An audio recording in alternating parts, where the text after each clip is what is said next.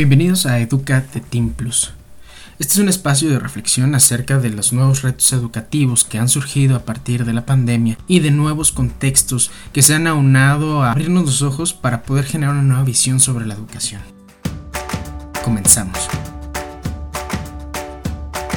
Mi nombre es Manuel Santana y este es el primer capítulo de muchos que tendremos acerca de la reflexión que es necesaria y que ha sido necesaria en los últimos tiempos eh, acerca de los cambios paradigmáticos que debería estar sufriendo la educación en estos momentos. Soy psicólogo de profesión, soy también, eh, bueno,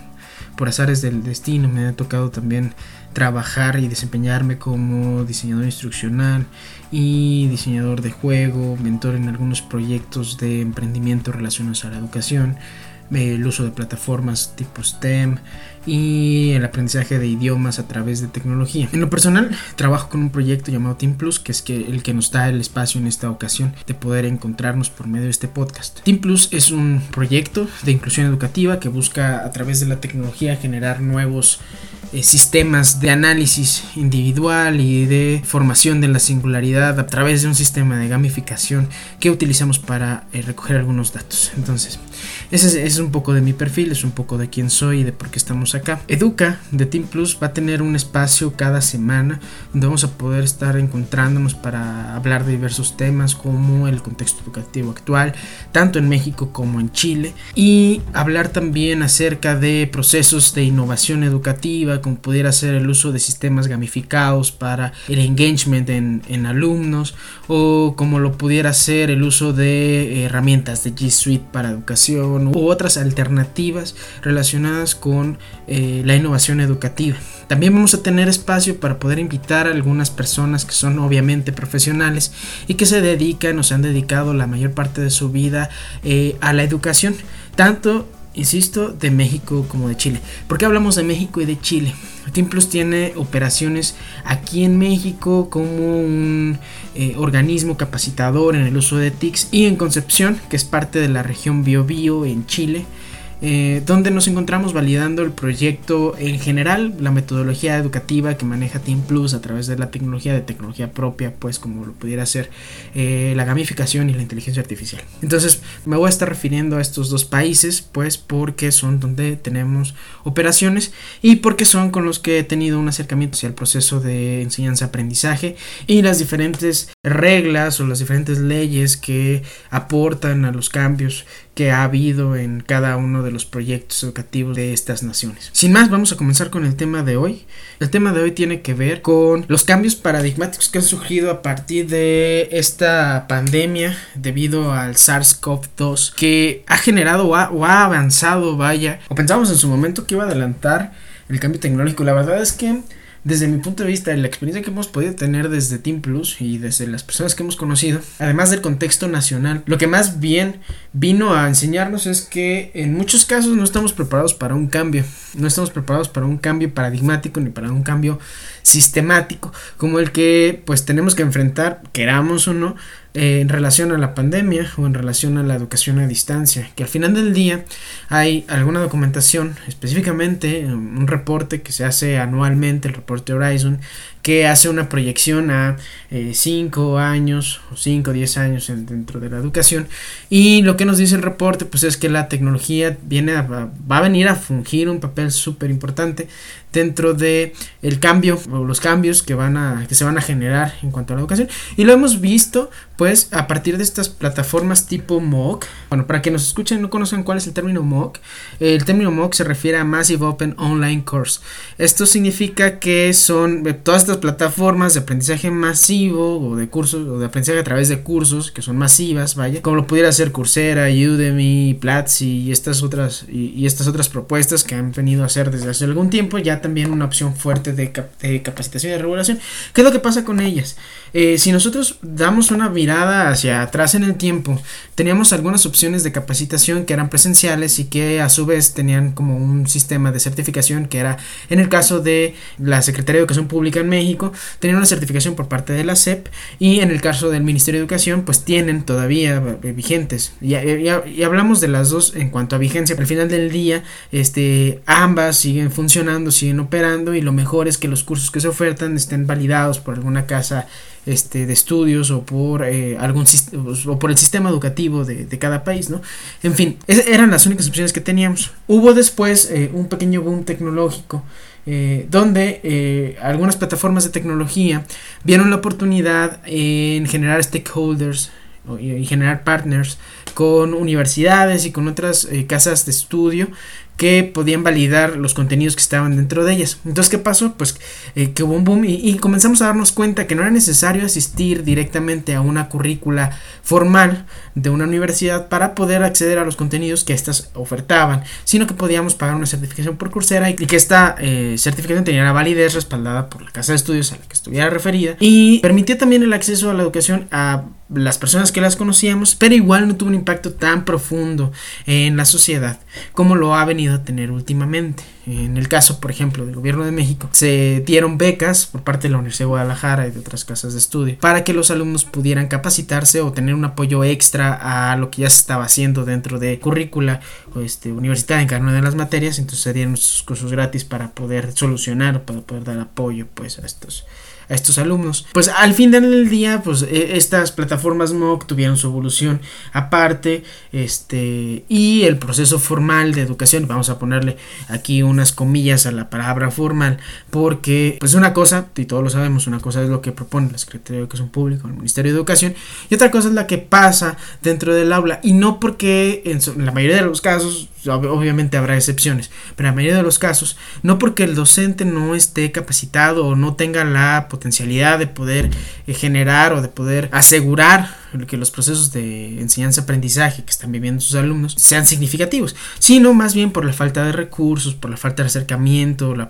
falta de certificaciones, de capacitaciones y sobre todo la carga horaria que, que eso involucra para el docente, porque nosotros podemos decir, oye, pues sabes qué, profe, ¿por qué no te capacitas? Y el profe nos puede decir, oye, pues si le pones otras seis horas al día, tengo tiempo para capacitarme. Después de todo esto, los profesores que nos están escuchando sabrán que eh, la chamba o el trabajo, vaya, del, del educador no se termina cuando suena la, la chicharra cuando suena la campana y todo se puede ir a su casa. El maestro normalmente se va a su casa con trabajo de revisión, de análisis, de dosificaciones, de todo este asunto, ¿no? Entonces, pedirle al, al docente que cumpla con aparte o además con horas de capacitación se vuelve un poco complejo en la práctica, aunque sea muy sencillo de establecer y aunque sea la respuesta obvia desde el punto de vista de quienes diseñan los planes de capacitación continua. Al no tener desde el punto de vista de la adopción de la tecnología una serie de reglas o de sistemas para eh, la implementación de tecnología en el aula, hace muchísimos años que hablamos desde el punto de vista de las TICs, no hemos logrado aterrizar esa teoría a lo que hacemos dentro del salón de clases. ¿Y por qué ha pasado esto? Porque pareciera que el MOOC y, y, todo este boom que, al que debíamos haber prestado muchísima atención desde el principio como educadores, ocurrió paralelo al tránsito lento del paradigma educativo. Y asimismo, también las tecnologías y las nuevas herramientas de las TIC y la evolución teórica que han sufrido también las TIC como parte o como una herramienta que puede formar parte del ajuste curricular que implementan los docentes, pues se fueron así por carriles exteriores mientras el carril central de la educación fue avanzando lentamente y paralelo a ellos y estaba eh, en una pequeña cápsula y hablo de la generalidad ¿eh? porque eh, estoy seguro que muchas de las personas que nos estarán escuchando son docentes comprometidos con la innovación y con el acercamiento de la tecnología dentro de su proceso de enseñanza-aprendizaje, pero en su gran mayoría y sobre todo por parte de los sistemas que rigen toda la estructura educativa de ambos países, tanto de México como de Chile, estos sistemas o estos encargados pudieron permitir hasta cierto punto, poniendo como un punto de referencia únicamente que estuvieran capacitados en las TIC, que los alumnos o los profesores o las escuelas contaran con herramientas tecnológicas capaces de generar aprendizaje y todo este tipo de cosas que son románticamente muy bien. Salvo esas, esas excepciones de nombrar este tipo de requisitos, pareciera que se olvidaron de generar un sistema que pudiera tener dentro de él fusionada el uso de la tecnología con eh, la currícula, las competencias y todo esto que se ha generado a partir de esto. Entonces, ¿qué es lo que pasa? Viene la pandemia y la pandemia eh, nos obliga a recluirnos en nuestras casas. Y, oh sorpresa, no hay un sistema que nos permita integrar lo que hacíamos dentro del salón de clases, aunque teóricamente, lo vamos a ver en otros capítulos, vamos a abordar temas, temas como la evolución de las TIC a través del tiempo, cómo es que estas se pueden ajustar a la currícula, de sistemas de gamificación y todo este asunto. Pero, a pesar de la existencia de toda esa, de toda esa teoría, nos agarró en la curva, decimos acá en México, quiere decir que nos agarró por sorpresa, el hecho de que tuviéramos que aplicarlo dentro del salón de clases. Entonces, ¿qué es lo que, lo que pasó? En muchos casos el razonamiento nos, nos obligó, nos nos hizo pensar que, uno, esta cosa se iba a acabar rápido. Mentira. Que estamos preparados para dar clases en línea. Mentira. Y que dar clases en línea no era otra cosa más que hacer por Meet lo que hacíamos en el salón de clases. Y claro que no. No es lo mismo, no es lo mismo porque si ustedes, insisto, ustedes eh, quienes nos escuchan son docentes profesionales que este, saben obviamente que cada uno de los pasos de la dosificación que se generan tienen que ver con un análisis contextual. Y si analizamos el contexto eh, que es diverso en múltiples instituciones educativas, vamos a analizar también que la educación a distancia implica que ese contexto se multiplica por 100 o por n número de alumnos y que esos contextos a su vez tienen alto grado de variabilidad, es decir, el niño que va al salón de clases y que tiene sus cuadernos, como el resto de sus compañeros, puede llegar a ser el niño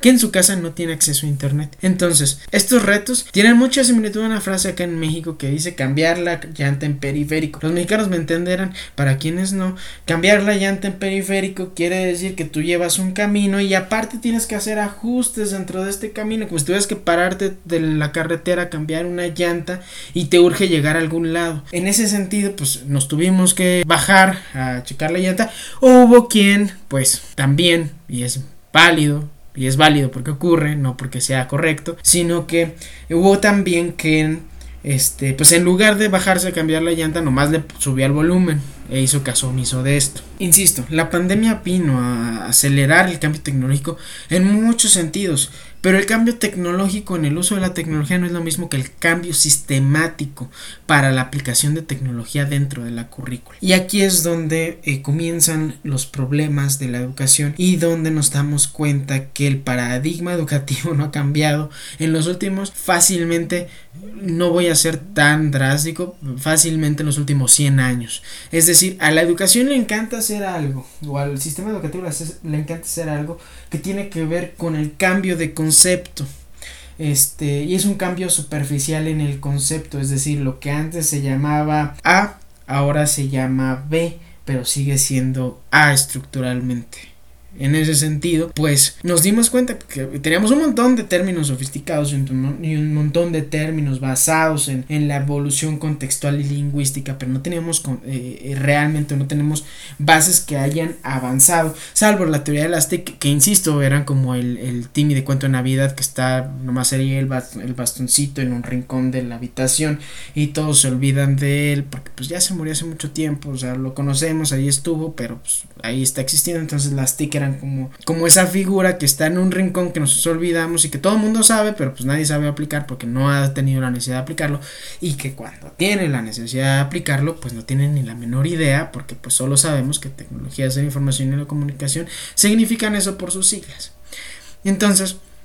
y que la mayoría de la teoría sobre las tecnologías de la información y la comunicación pues está basada específicamente en el uso de herramientas tecnológicas dentro del salón de clases presencial.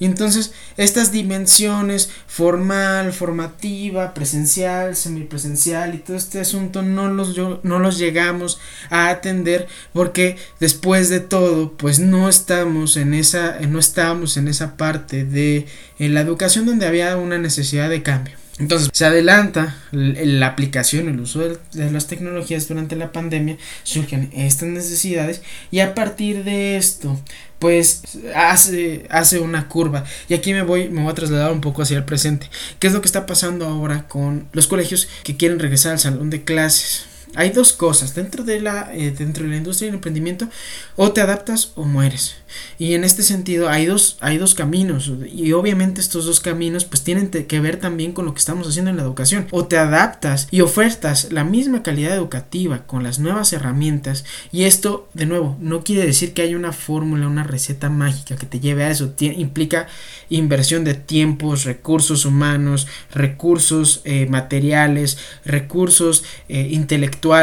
que te permitan realizar ese cambio y herramientas, acercamiento a nuevas propuestas tecnológicas, a nuevas propuestas metodológicas, como en mi caso, y lo veremos también en otro capítulo después, lo que oferta Team Plus como metodología educativa. Pero e, el acercamiento a esto y el trabajo y la voluntad de querer hacerlo, no inmediatamente, pero va a dar eh, un fruto nosotros partimos desde esta teoría o este gusto en la conciencia latinoamericana de no querer recompensas demoradas, es decir, no queremos que una recompensa venga después de muchos intentos en un lapso largo de tiempo, queremos recompensas inmediatas. Entonces, estos dos caminos se marcan por este que les acabo de comentar y el otro que es más rápido, que es la, recompensa inmediata, que es regresar a clases. Eh, la reflexión de este, de este capítulo y con lo que me gustaría abrir este espacio de diálogo tiene que ver con con esta pregunta. Tú que nos estás escuchando, ¿qué camino estás decidiendo tomar? ¿Estás decidiendo invertir tiempo en la formación, en la diversificación de tus habilidades como docente o como alumno, si nos estás escuchando como alumno, también es bien importante porque de repente la educación se centra más en el docente y en el educador que en el alumno y el alumno pues es parte de ese mismo proceso y al ser parte de ese mismo proceso pues tiene una responsabilidad fundamental dentro de lo que está ocurriendo en este momento. Entonces esta pregunta va hacia allá. ¿Estás comprometido con eso o estás buscando una alternativa fácil o una alternativa que pudiera ser o que pudiera tener una recompensa más inmediata. Y esto Ambas decisiones no son ni buenas ni malas, simplemente obedecen al darnos cuenta de que una nos lleva a un cambio de paradigma y la otra nos lleva a la continuidad del paradigma educativo y que después este asunto tenemos el riesgo de, de, utilizar conceptos como el blended classroom, como la educación semipresencial únicamente conceptualmente y que no exista ese paso a la sistematización. Entonces, quiero terminar este pequeño capítulo, este momento de reflexión sobre eso. La pandemia, ¿qué nos ha enseñado? Tendría que habernos desnudado frente a un espejo que nos ayudara a evaluar cuál es nuestro compromiso con el mismo proceso que nosotros como educadores estamos viviendo, que nosotros como estudiantes estamos viviendo. Y después, pues también le va a tocar a los padres de familia, ¿verdad? No se nos escapan. Porque también tienen un papel importante que desempeñar en todo este contexto. Este espejo nos muestra esas realidades a las que tal vez no nos habíamos querido enfrentar y que tenemos que aceptar y al final del día es una decisión si quieres un camino u otro debe ser tu decisión y la tienes que respetar yo te invito que más bien busquemos una alternativa o que más bien tratemos de buscar una alternativa una solución a este problema que nos permita adaptarnos fácilmente a los cambios. Porque si algo ha ocurrido o algo ha demostrado toda esta situación también es la poca flexibilidad y la rigidez del sistema educativo. No nos permite adaptarnos rápidamente a los cambios. Entonces necesitamos una propuesta de valor que nos ayude a adaptarnos rápidamente a esos cambios. Y eso, insisto, los invito a que sean esa ola de maestros que quieren hacer una revolución dentro de la educación y que quieren buscar nuevas alternativas a cambios paradigmáticos adaptativos que generen resultados en los alumnos y que si nos vuelven a mandar a la casa seamos capaces de llevar a cabo el mismo aprendizaje desde casa que presencialmente y que seamos capaces de estimular las mismas cosas que se estimulan presencialmente digitalmente porque es nuestra realidad. No es la realidad tal vez que quisiéramos todos no es la realidad que tal vez sería óptima para, para poder realizar de manera sencilla, que nunca es sencillo pues, pero realizar de, de manera entre comillas, sencilla los, los aprendizajes o el avance tanto del desarrollo como cognitivo como evolutivo de nuestros alumnos, pero que después de todo es nuestra realidad y tenemos que ajustarnos a ella. La reflexión y con lo que me quiero, insisto, despedir de este pequeño capítulo piloto es tú que estás en casa o tú que estás camino a tu trabajo o tú que estás ya trabajando, ¿qué retos has enfrentado? ¿Y cómo los has enfrentado? Para poder aportar a todos y cada uno de nosotros un cambio real, adaptativo a estos nuevos retos. Mi nombre es Manuel Santana, nos vemos en la siguiente edición de Educa para poder hablar en esta ocasión de las TIC cómo es que las TIC han evolucionado a través del tiempo, cómo es que las TIC se han adaptado a la currícula a través del tiempo y cómo es que éstas se diversifican para poder darnos una opción de implementación a través del aula invertida, de la educación semipresencial y de la educación a distancia. Es un gusto que me hayan dado la oportunidad de ser escuchado y nos vemos la siguiente ocasión. Gracias.